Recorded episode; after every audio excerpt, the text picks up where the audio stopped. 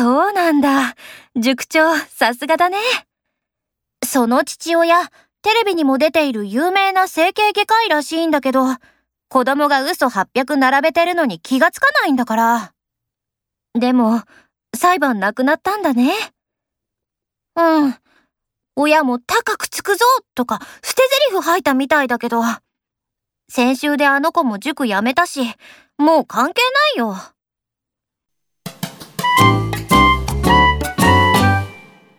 ビジネス英語の学校を辞めちゃったの？うん。